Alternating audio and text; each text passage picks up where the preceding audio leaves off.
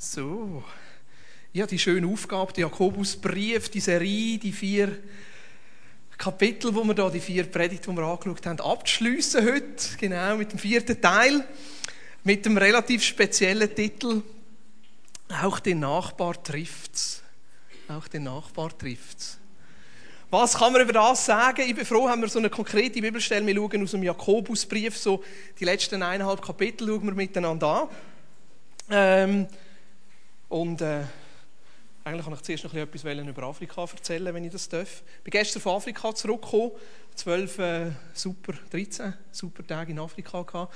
Ich bin auf Nigeria geflogen und nachher rüber für acht Tage auf Sierra Leone und nachher wieder zurück auf Nigeria. Es war relativ heiß. Es ist dann fast ein bisschen komisch, wenn man wieder zurückkommt und man fast am Bänkchen anfriert. Also es ist, äh, ich hatte noch ein lustiges Zimmer gehabt, in Nigeria, gerade neben der Veranda und da hat es so einen Generator drauf gehabt weil sie keinen Strom haben, lassen sie den Generator laufen. Und weil das gerade neben meinem Schlafzimmerfenster war, konnte ich nicht können schlafen wegen dem Generator. Und nachher, wenn sie ihn abgestellt haben, dann nicht mehr schlafen, weil der Fan nicht mehr funktioniert hat, weil es so heiß war.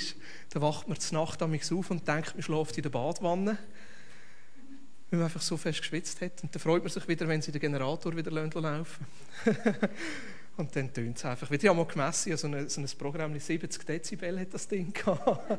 Das ist ziemlich laut. Ja, wir hatten super Zeit gehabt, Patrick und ich. Ich weiß nicht, wer den Patrick kennengelernt hat, als er da war. Unser nigerianischer Partner.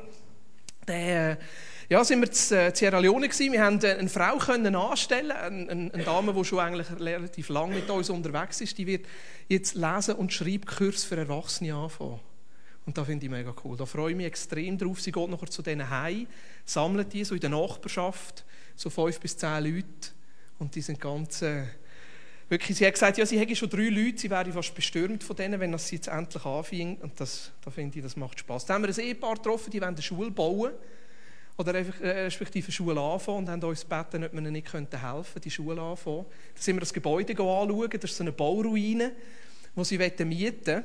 Äh, der unterste Stock ist parat, dort hat es Geschäfte in, der mittlere Stock ist halb parat und der oberste Stock, dort steht noch gar nichts. Es ist einfach ein, ein Gebäude, das dort steht, seit etwa zehn Jahren. Man sieht aus dem Bürgerkrieg sieht man noch die Schusslöcher an der Wand. Aber sie hat irgendwie die Vision, dort eine Schule anzufangen. Ich dachte, das ist eine coole Vision. Da möchten wir gerne mithelfen und nachher auch äh, sie unterstützen, dass wir selber auch die Gebäude nachher könnten brauchen. Unser Ziel ist, in den nächsten paar Jahren eine Computerschule anzufangen, um diesen Menschen einen Ausbildungsplatz irgendwo zu ermöglichen.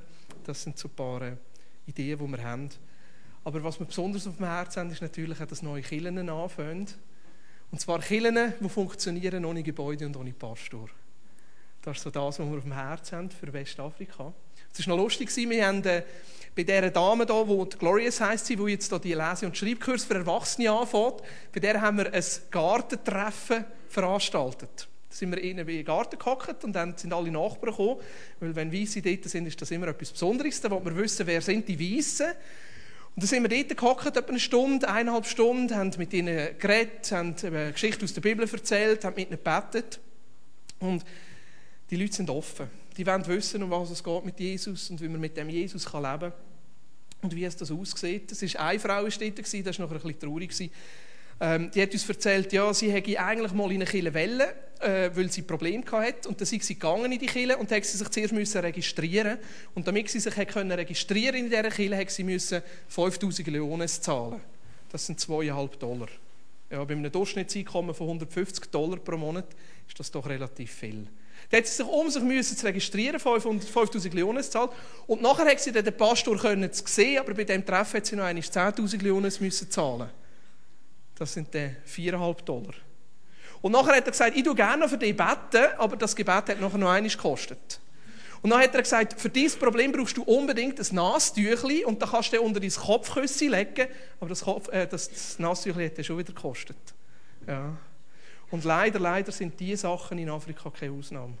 Sondern das ist Sachen, die wir immer wieder sehen und immer wieder passieren und Geschichten, die wir immer wieder hören. Darum glauben wir, dass, dass etwas Neues muss kommen, gerade für das Gebiet, für die Menschen. Etwas, was sie befähigt, in Würde zu leben. Und etwas, was sie nicht dafür zahlen müssen. Weil das, was Jesus gibt, ist immer gratis. Das kostet nichts. Ein Gebäude, klar, das kostet etwas. Wenn wir Leute anstellen das kostet etwas. Ein Projekt zu machen, das kostet etwas. Das Leben kostet. Aber da, wo Jesus gibt, ist gratis. Und da wünschen wir, dass das in dem Gebiet entsteht. Also wir haben eine gute Zeit gehabt. Ähm, ja, und bin gespannt, wie es weitergeht. Ähm, dort, wie Gott uns weiter brauchen Aber jetzt sind wir beim Jakobus, oder? Jakobus ist zu Besuch bei uns. Das vierte Mal. Hoffe, ihr habt etwas mitbekommen. Wir schauen den Jakobusbrief an, wo der Luther so verächtlich darüber gesagt hat, dass sie nicht mehr als Stroh, das man zum Anführen brauchen kann. Ja. Aber der Kierkegaard nachher wieder ein bisschen Ton gerückt hat und gesagt, gerade in einer Zeit, wo der Glauben oberflächlich ist, ist es gut, wenn man sich mit dem Jakobusbrief beschäftigt, damit unser Glaube in die Tiefe kommt. Und ich glaube, um das geht Der Jakobus, der Brüder von Jesus, der Gemeindeleiter in Jerusalem, wo der Brief geschrieben hat, an, an, an Judenchristen, die verteilt sind, eigentlich in ganz Israel. Und der, die Frage, die sich durchzieht, ich möchte mit dieser Frage wieder anfangen, die Frage, die sich durchzieht, eigentlich durch den ganzen Jakobusbrief, was machen wir mit unserem Leben? Was machst du mit deinem Leben? Der Jakobusbrief ist nicht in erster Linie ein Gnadenbrief, ein, ein höchtheologischer Brief, wo Sachen auseinandergenommen werden, theoretisch, sondern eigentlich in jedem Kapitel kommt die Frage durch, was machst du mit deinem Leben? Und für mich ist das so das grosse Thema im Jakobusbrief, Verantwortung zu übernehmen für unser eigenes Leben. Etwas mit unserem eigenen Leben zu machen. Ja. Und da habe ich gerade etwas Gutes erlebt, eben mit einer von diesen Frauen, die wir hatten, an diesem Gartenmeeting. Die ist gekommen und hat gesagt, ich kann nicht warten, bis wir endlich anfangen mit dem Lesen und Schreiben. Die ist etwa um die 40 herum. Sie hat uns dann erzählt, ihr Mann Alkoholiker. Sie jetzt gerade irgendwo unterwegs, vermutlich mit, einem anderen, mit einer anderen Frau. Und die ganze Gesichtshälfte war blau.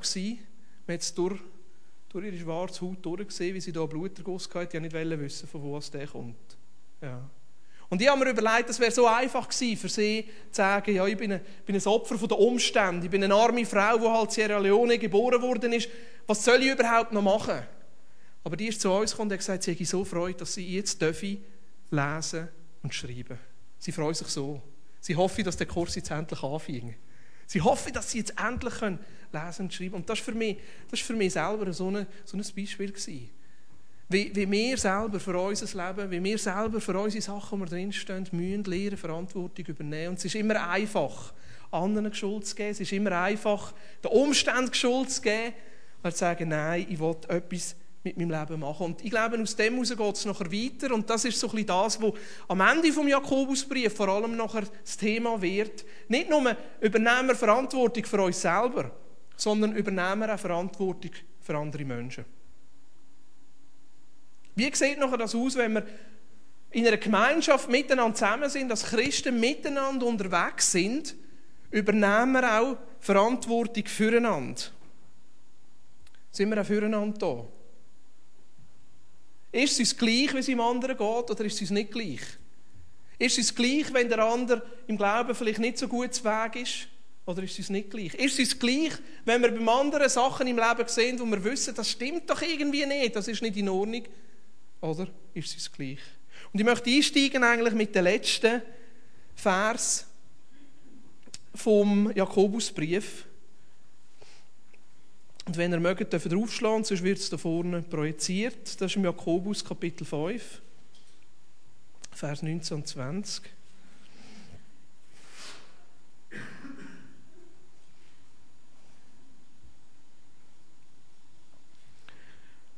Da heißt es, Meine Brüder, wenn jemand unter euch von der Wahrheit abirrt und jemand ihn zurückführt, so wisst, dass der, welcher einen Sünder von der Verirrung seines Weges zurückführt, dessen Seele vom Tod retten und eine Menge von Sünden bedecken wird. Ich lese es noch einmal. Meine Brüder, wenn jemand unter euch von der Wahrheit abirrt und jemand ihn zurückführt, so wisst, dass der, welcher einen Sünder von der Verirrung seines Weges zurückführt, dessen Seele vom Tode retten und eine Menge von Sünden bedecken wird. Ich möchte sehr schnell eine Klammerbemerkung machen. Ich möchte nämlich die ersten beiden Wörter betonen, es hier heißt, Jakobus schreibt an Glaubensbrüder. Er schreibt an Menschen, die miteinander unterwegs sind. Er schreibt an Leute, die killenmässig zusammengehören. Glaube, wir Christen sind teilweise ein bisschen Spezialisten, Spezialisten drin, meinen müssen allen anderen Menschen sagen, was richtig und was falsch ist. Ja. Und das ist da nicht gemeint. Es ist nicht gemeint, dass wir die Bibelstelle dazu brauchen dass Menschen, die glaubensmäßig irgendwo gar nicht auf dem Weg sind und keinen Maßstab haben, was richtig und was falsch ist und nicht denken, dass die Bibel das Buch ist, das uns vorgibt, wie wir leben sollen, dass wir denen sollen sagen, schau da, was du machst, ist falsch. Sondern es geht auch von einem Kontext aus, von Menschen, die miteinander unterwegs sind, die killenmässig, gemeinschaftlich miteinander verbunden sind. Und er sagt da, hey, übernehmt Verantwortung füreinander. Wenn ihr jemanden seht, einen von euren Brüdern, der von der Wahrheit abirrt, der vielleicht vom Glauben her nicht mehr so unterwegs ist, der plötzlich mit Sachen Mühe bekommt oder wo Sachen in seinem Leben hat, die nicht stimmen, was macht er? Ist es sich egal? Sagt er einfach, ja, das ist ja seine Sache. Das soll er machen. Das geht mir ja nichts an. Glauben ist schließlich Privatsache. Oder sage ich, nein, das ist ein Bruder, das ist eine Schwester. In irgendeiner Art und Weise gehören wir doch zusammen. Das ist mir nicht egal. Ich will dem Menschen helfen, wieder zurückzufinden zu den Worten. Ich will dem Menschen wieder helfen, zurückzufinden zu einem Glauben, der lebendig ist. Ich will dem Menschen wieder helfen, zurückzufinden in die Liebe vom Vater, in die Annahme. Ist es uns egal oder ist es uns nicht egal? Unsere Grundhaltung ist eigentlich ja, jeder ist für sich selber verantwortlich. Das ist so eine Kultur, wo wir drinnen aufwachsen. Der Patrick, unser nigerianischer Kollege, hat mir ein bisschen erzählt, wie das bei ihnen geht. Der ist auf dem Dorf aufgewachsen. Jetzt wohnt er in Lagos, dort hat es 20 Millionen Einwohner, dort geht das nicht mehr so. Aber er erzählt, auf dem Dorf, wo er aufgewachsen ist, sind die meisten Bauern. Und was die am Morgen machen, ist, dass sie einander grüßen. Manchmal sogar noch, wenn sie im Bett liegen. Der hat gesagt, die haben, der Nachbar hat mich gerufen, hey, da ich weiß jetzt nicht, wie sein Vater heißt, sagen wir mal Peter, äh, wäre Peter auf Englisch, oder in der Ibu-Sprache wahrscheinlich anders. Hey Peter, bist du schon wach, geht's dir gut? Und hat der andere zurückgerufen, ja, ich bin wach, es geht gut, wir sehen uns auf dem Feld. Und so haben sie von Haus zu Haus einander Hallo gesagt und haben geschaut, ob es einander gut geht. Und dann hat man nachher gesagt, wenn jemand nicht geantwortet hat, dann wäre er entweder noch nicht wach gewesen oder krank, dann wären die Nachbarn klopfen und schauen, was los ist. Und wenn er krank gewesen wäre, hätten sie nicht einfach gesagt, ja, ja, ist gut, ist halt dein Problem. Dann wären sie zuerst auf sein Feld die Arbeit machen, bevor sie bei jemand anderem aufs Feld wären die Arbeit machen. Er dachte, puh, das ist eine andere Kultur. Und nachher haben wir über das ein bisschen austauscht und ich habe geredet, wie es bei uns ist. Ich habe gesagt, ja, weißt bei uns, wir wachsen in einer Kultur auf, wo jedes Kind sein eigenes Zimmer hat. Wo jedes Kind sein seinen eigenen Schrank hat, seine eigenen Unterhosen, seine eigenen Socken, sein eigenes Zahnbürstchen, wo jedes Kind für sich ist. Wir wachsen auf in einer Familie, wo wenn möglich der grosse Traum ein Einfamilienhaus hat mit einem Garten und stehe ja nicht in meine Rosen rein, stehe ja nicht in meinen Garten rein. Ich denke, das ist eher so eine Kultur, wo wir drinnen aufwachsen. Und gerade wenn es nachher um Glauben geht, Glauben ist sowieso Privatsache. Da geht doch niemand etwas an, was ich glaube, und vor allem es geht doch niemand etwas an, wenn ich lebe. Es muss doch mir niemand sagen, wenn ich lebe, es muss doch mir niemand sagen, ob ich jetzt etwas richtig oder falsch mache, kann man sagen, dass ich es gut gemacht habe. Ja.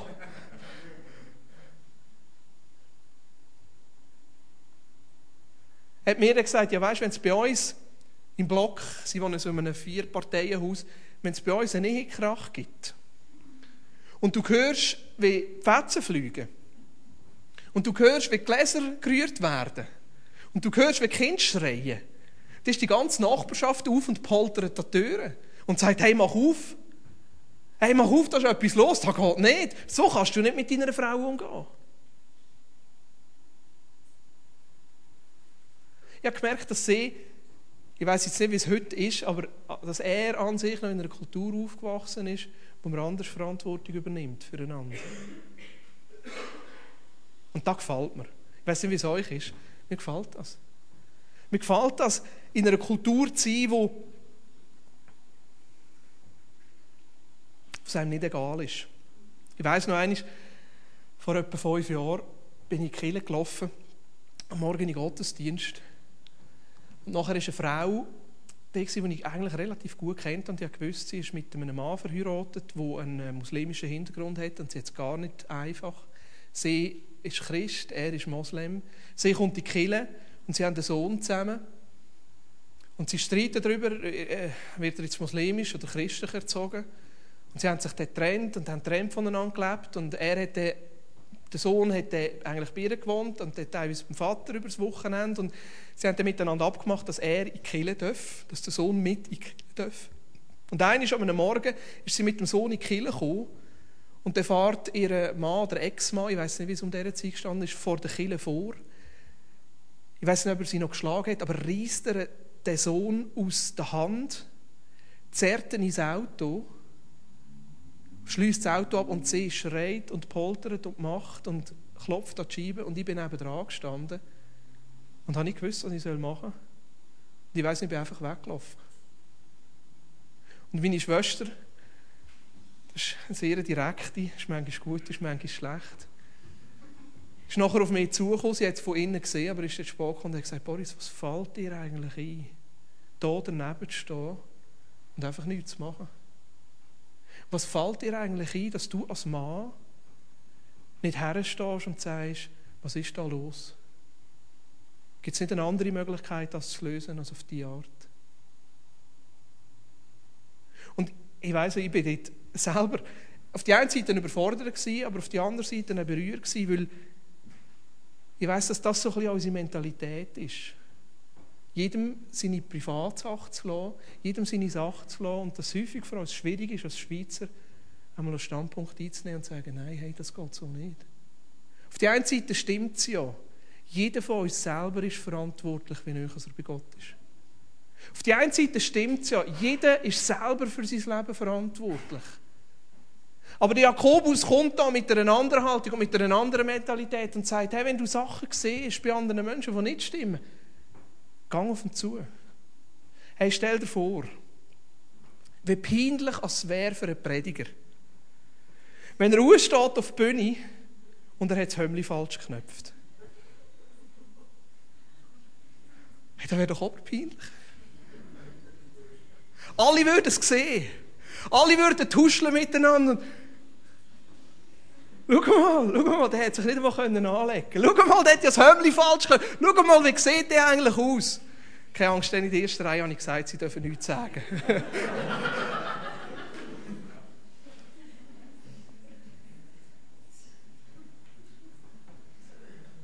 Wäre doch aber peinlich, oder? Aber so sind wir.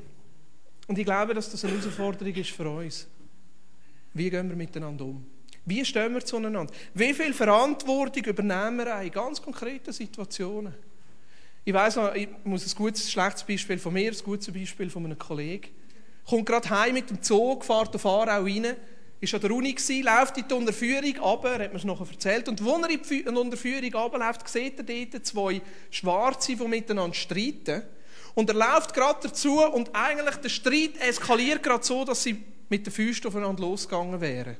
Was macht er? Er geht her und sagt, hey Jungs, könnt ihr das nicht anders regeln? Ganz ruhig, wo ist das Problem? Und wo man das so erzählt, kommt man die Bibelstelle sehen, wo Jesus sagt, Matthäus 5, selig sind Friedensstifter. Selig sind Friedensstifter. Wo übernehmen wir Verantwortung für unser eigenes Leben? Und wo übernehmen wir auch die Verantwortung füreinander. Weil schaut, es ist auch wichtig, dass wir den Kontext verstehen, wo wir da drinnen sind. Der Jakobus geht von etwas ganz klar aus, nämlich, dass jeder von uns einig muss vor Gott stehen und für sein Leben Rechenschaft ablegen.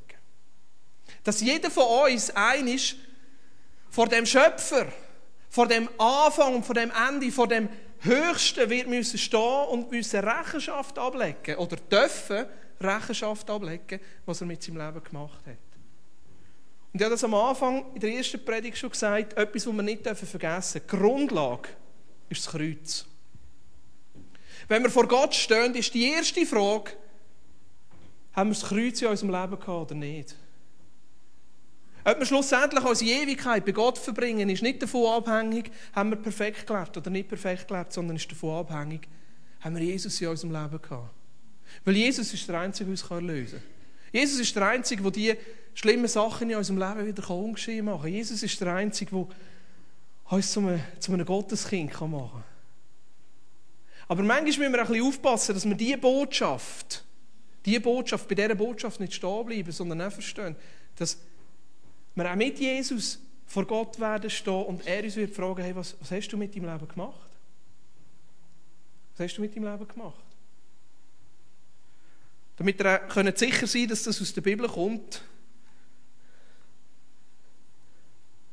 Jakobus 5,9, da heißt es, seufzt nicht gegeneinander, Brüder, damit ihr nicht gerichtet werdet. Siehe, der Richter steht vor der Tür. Das ist noch eine krasse Bibelstelle, oder? Eben, wir dürfen Gnade nicht vergessen. Jesus ist der Einzige, der uns erlösen kann, vergeben, ein neues Leben geben. Aber auf der anderen Seite gleich werden vor dem Richter stehen. Und Jakobus hat sogar in dem Bewusstsein gelebt. Nicht irgendeine stehen. Für einige von uns ist es vielleicht in 20 Jahren, für andere in 30, 40, 50, vielleicht in 60 Jahren. Irgendeines Mal werden wir vor dem Richter stehen und sagen, hey, der Richter steht vor der Tür. Ich will da nicht irgendwie den Mahnfinger erheben. Um das geht es nicht. Aber doch gleich um ein Bewusstsein von einem verantwortungsvollen Leben. Und ich weiss, er wird mich eigentlich fragen, hey, was hast du mit deiner Zeit gemacht? Er wird mich eigentlich fragen, hey, was hast du mit deinem Talent gemacht? Was hast du mit dem gemacht, was ich dir anvertraut habe? Was hast du mit deinem Geld gemacht? Ich habe dir so viele Ressourcen anvertraut. Hast du dafür eingesetzt, dass es dir gut geht? Hast du dafür eingesetzt, dass du ein gutes Leben hast? Hast du dafür eingesetzt, dass du Karriere machen kannst? Oder hast du für das eingesetzt, für das eingesetzt, wo, wo anderen auch etwas dient? Wo anderen auch ihr Leben verbessert? Hast du es für das eingesetzt, was ich mit deinem Leben bestimmt habe? Ich glaube, ich werde dann vor Gott stehen und mir Verantwortung ablegen. Wie bin ich mit meiner Frau umgegangen? Wie haben wir als Familie gelebt? Wie bin ich mit meinen Kindern umgegangen? Die, die Kinder, die Gott mir anvertraut. Bin ich ein Vorbild oder nicht? Haben ihnen geholfen, ein Leben zu leben, das richtig ist? Oder bin ich ein falsches Vorbild gewesen? Mir ist das vor allem immer so im Auto natürlich, wenn die Kinder hinten dran hocken. Ich habe gemerkt. ich habe gemerkt. Gnade vor Recht, ja. Das stimmt, aber gleich. Ja, wie rede ich über andere? Wie rufe ich aus oder eben nicht? Was sage ich, was sage ich nicht? Ja, ich will hier nicht in dem Sinne das Gesetz aufrichten oder Druck machen. Weil ich merke auf der anderen Seite, mein, mein Christsein oder mein Bild, was Christsein ist, ist relativ einfach geworden. Gerade durch Jakobusbrief.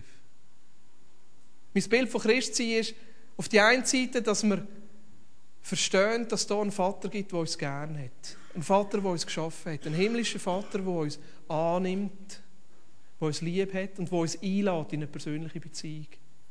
Nicht, dass wir irgendeine ferne Gottesvorstellung haben oder eine Philosophie haben, sondern dass wir den Gott persönlich kennen. Johannes 17, Vers 3 heißt es, das ist das ewige Leben, dass wir Gott und den, den er geschickt hat, Jesus Christus persönlich kennen. Aber dass wir aus dieser Gottesbeziehung raus aus dieser Liebesbeziehung raus, aus dem Vertrautsein raus, nachher die Sachen tun, die er uns aufträgt. Ich glaube, Christi besteht nicht darin, bei dieser Gottesbeziehung nachher stehen zu bleiben, sondern aus dieser Gottesbeziehung raus nachher zu sagen, Jesus, was willst du jetzt mit meinem Leben? Was ist da, was du für mich hast? Was soll ich machen? Gehorsam zu sein. Jakobus beschreibt so im Kapitel 4, Vers 17, er sagt da, wer nun weiß, Gutes zu tun und tut es nicht, dem ist es Sünde. Theologie unterscheidet da zwischen zwei Arten von Sünden. Es gibt die Sünden, die wir tun, zum Beispiel, wenn wir jemanden anlügen. Im Englischen heißt das Sins of Commission, Sachen, die wir tun, oder wenn wir jemanden hauen oder jemandem etwas stellen. Sachen, die wir tun. Und dann gibt es Sins of Omission, Unterlassungssinn. Sachen, die wir wüssten, wir sollten sie tun, aber wir machen sie nicht. Manchmal sind das kleine oder sind es grosse Sachen. Du laufst an eine Situation her, wo du weißt, du, du sollst eingreifen, du sollst etwas machen, du sollst helfen, aber du machst es nicht.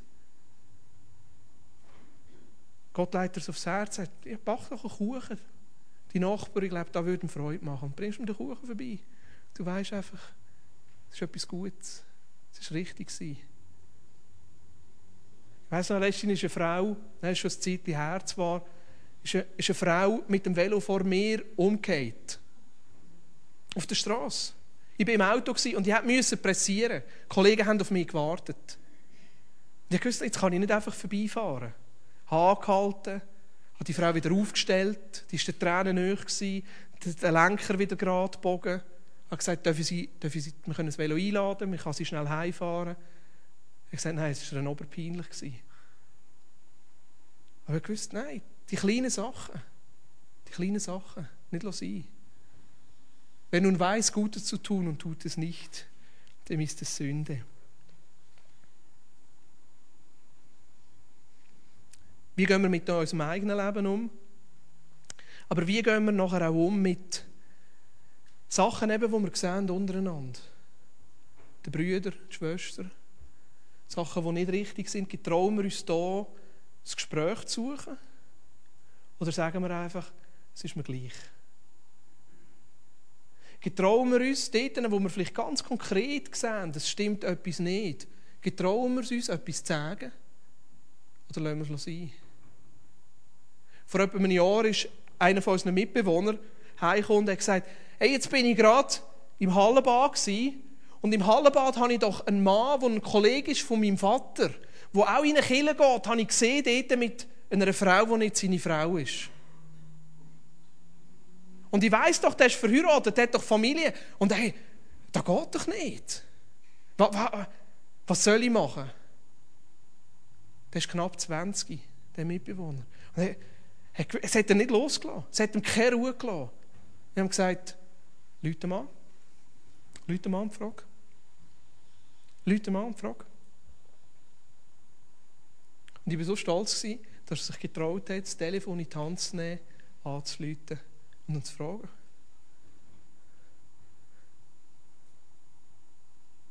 Wie gehen wir mit so Situationen um? Getrauen wir uns? Getrauen wir uns manchmal die Angst zu überwinden, zu sagen, jetzt stehe ich jemand anderem im Garten rein.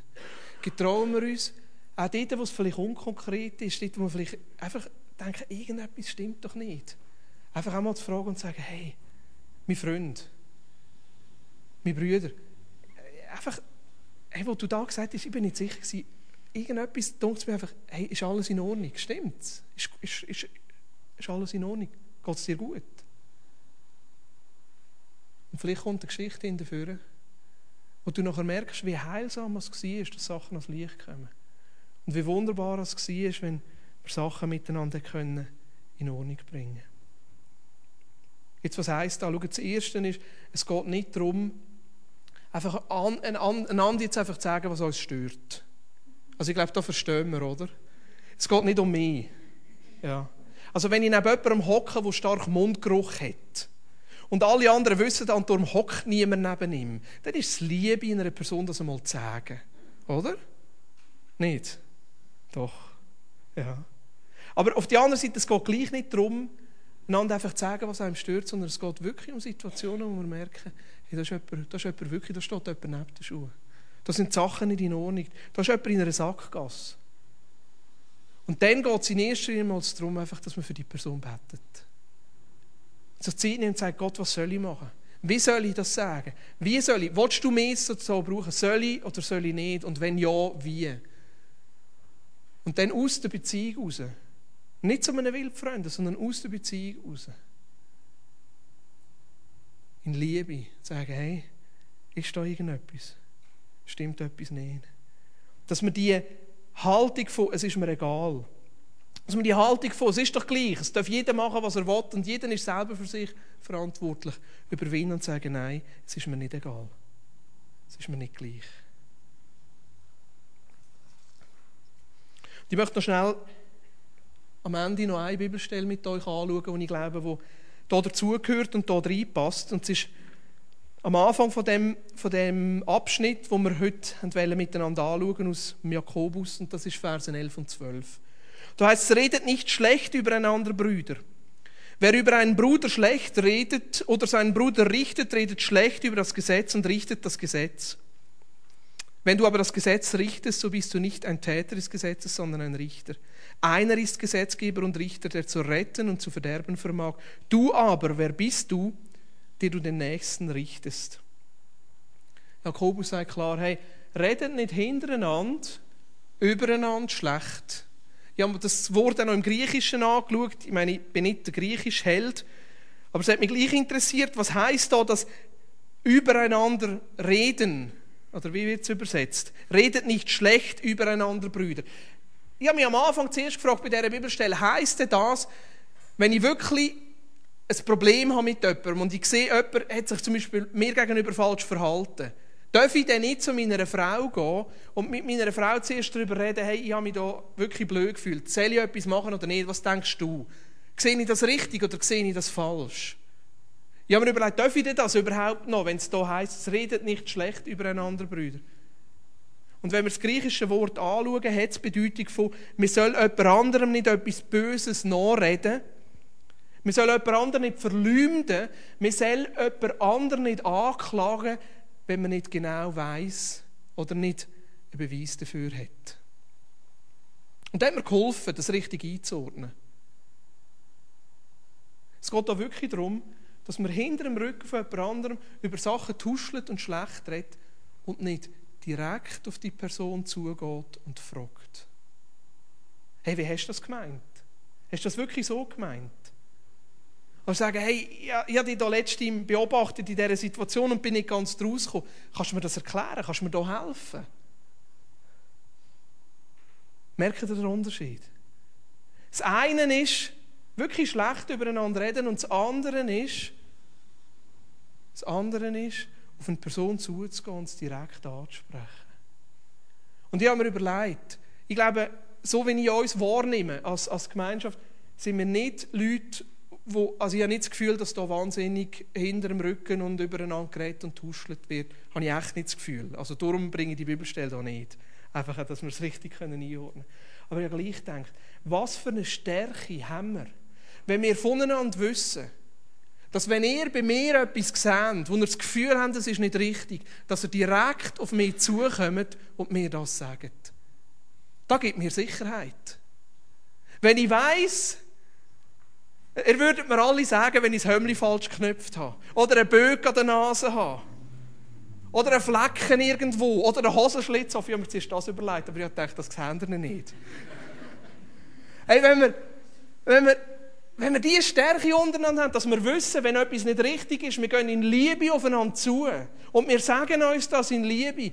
Und wir haben schlussendlich nachher auch die Stärke entwickelt, dass wir uns nicht gerade angegriffen fühlen und uns gerade entschuldigen und uns gerade ausreden müssen, sondern dass wir wissen, dass wir füreinander sind, einander ehren, einander achten, dass wir miteinander unterwegs sind auf dem Glaubensweg. Und das heißt ja schlussendlich auch, dass wir noch nicht perfekt sind. Das heißt ja schlussendlich auch, dass wir alle unterwegs sind und alle noch Sachen in unserem Leben haben, die vielleicht manchmal ausbrechen oder nicht. Ich weiß noch, vor zwei Wochen, ich glaube, es war vor zwei Wochen, gewesen, ähm, habe ich Predigt oder die Moderation, ich weiß es gar nicht mehr. Und er, der gemischt hat, hat es so tönt und es war einfach komisch gewesen, und ich habe mich wahnsinnig aufgeregt. Und ich weiß, das Erste, was ich gemacht habe, als ich von der Bühne kam, habe den Frust an ihm ausgelassen. Ja, nachher kurz noch müssen darüber reden. Das war nicht richtig von meiner Seite. Es ist etwas Kleines, aber es war einfach nicht richtig. Ja. Und das gibt es, wir sind alle unterwegs. Aber für eine Stärke haben wir, wenn wir diese Kultur kultivieren können, dass ich weiss, am Morgen früh, wenn ich im Bett liege, dann ruft der Nachbar aus seinem Bett über und sagt, hey, bist du wach, wie geht's dir? Außer am Freitag, wenn früh Gebet ist. Die Kultur. Ich weiß nicht, wie es dir geht, aber ich geniesse so eine Kultur, wo wir offen und ehrlich, wo wir direkt ist miteinander. Wo wir die Sicherheit haben voneinander, dass wir wissen, es geht nicht darum, jemand anderen abzumachen oder Sachen oder Fehler aufzuzeigen, sondern es darum geht, einander zu helfen. Auf dem Weg, wo wir sind, einander zu helfen, den Gott besser kennenzulernen, einander zu helfen, das auch zu machen, was er in unserem Leben aufgetragen hat. Weil ich weiss, die Aufgaben können zu erfüllen, die Gott uns gibt, für da brauchen wir einander. Das können wir nicht allein. Aus dieser Liebesbeziehung mit Gott raus den Auftrag anzunehmen, den er jedem Einzelnen von uns gibt und das nachher auch zu machen, für das brauchen wir einander. Für das müssen wir füreinander da sein. Und ich möchte die Predigt abschließen. Ich hoffe, dass das für euch in Ordnung ist, dass wir uns einfach ein, zwei Minuten Zeit nehmen und für uns beten. Für uns miteinander. Sagen, ja, Jesus, ich will das lehren. Ich will das lehren über all meine Hindernisse hinweg, über all meine, mein, mein Einfamilienhäuschen-Denken hinweg. Ich will das lehren, anderen Sachen direkt und klar können sagen, wenn ich Sachen sehe. Ich will das auch lehren, dass andere Menschen mir gegenüber das können. Und ich will wirklich jemand sein, der Verantwortung übernimmt fürs Gemeinsame. Können wir da? Beten. Sind ihr dabei? Oder lege ich jetzt etwas vor, wo... Nein, ich denke es. Ist gut. Äh, Adi, du kannst wieder die super CD. Genau. Machen wir es doch so, jeder für sich. Jeder für sich. Dass wir einfach ein, zwei Minuten nehmen. Und wir einfach für uns beten, für diese Kultur. Vielleicht etwas, was du persönlich wo du merkst, das ist dein Hindernis. Ja. Da merkst ja, da bist du nicht parat oder da fordert dich raus oder das stresst dich.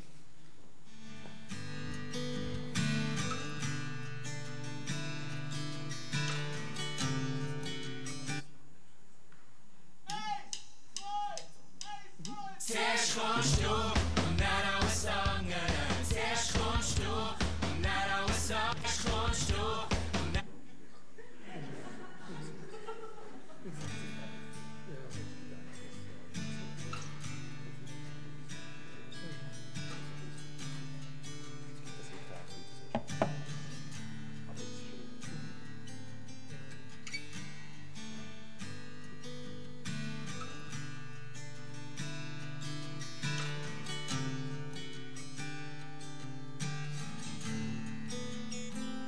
Gottes Sohn, so prächtig und so würdevoll. Mancher Sohn, so selbstlos und so liebevoll. Niemand ist wie du. Schon als Herrscher gekrönt, hast die Thron verloren und dich zum Freund von Sünden gemacht. Und so der Himmel auf die Erde. Gottes Sohn, so prächtig und so würdevoll. Mancher so selbstlos und so liebevoll.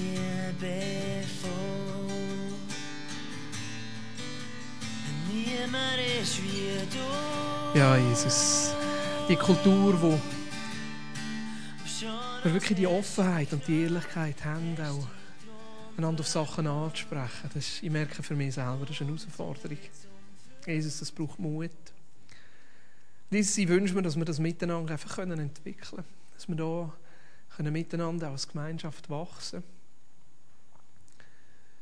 Ja, dass wir so eine Ehrlichkeit und eine Offenheit einfach haben miteinander. Und auch die Sicherheit in dem Sinne, weil wir ja wissen, wir wollen einander helfen, einander ermutigen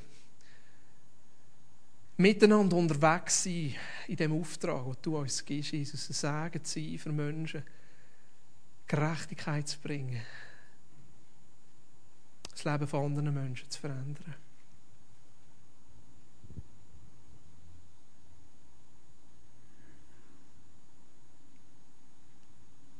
Amen. Amen. Danke vielmals, Boris.